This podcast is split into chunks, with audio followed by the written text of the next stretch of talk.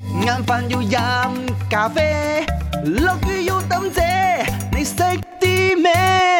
你識啲咩啊？係快快脆重複下問題，講緊韓國人咧而家最向往嘅職業究竟係乜嘢呢？ A 就係呢一個公公務務員員，B 咧就係呢一個企業嘅職員，係大大企企業啊，即大係企嗰個 業名一打出嚟，Astro 係咁數一數二係嘅。啦 跟住第三咧，即係 C 咧就係老師。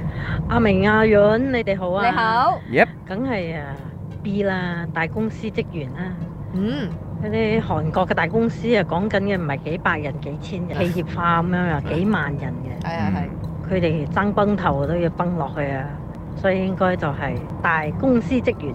係啦，講到所以你睇韓啊國咧，而家好多大電子嘅產業啊嘛。頭先你講 S 字頭啦、L 字頭啦，咁啊嗯呢啲都係好多畢業生啊，尤其夢寐以求進入嘅啲大企業。嗯而大企業職員咧喺呢個調查係排名第四嘅。吓，你頭先講你嘅啊係咯，咯係我個 theory 就係應該係爭住入噶嘛。好多人爭住入，但係唔係 top one 咯。OK，頭先講咗啦，咁啊排名第五係醫生，第四係大企業嘅職員，第三係律公師務員，啊，第三個第公務二係員哎律。師，第一係老師。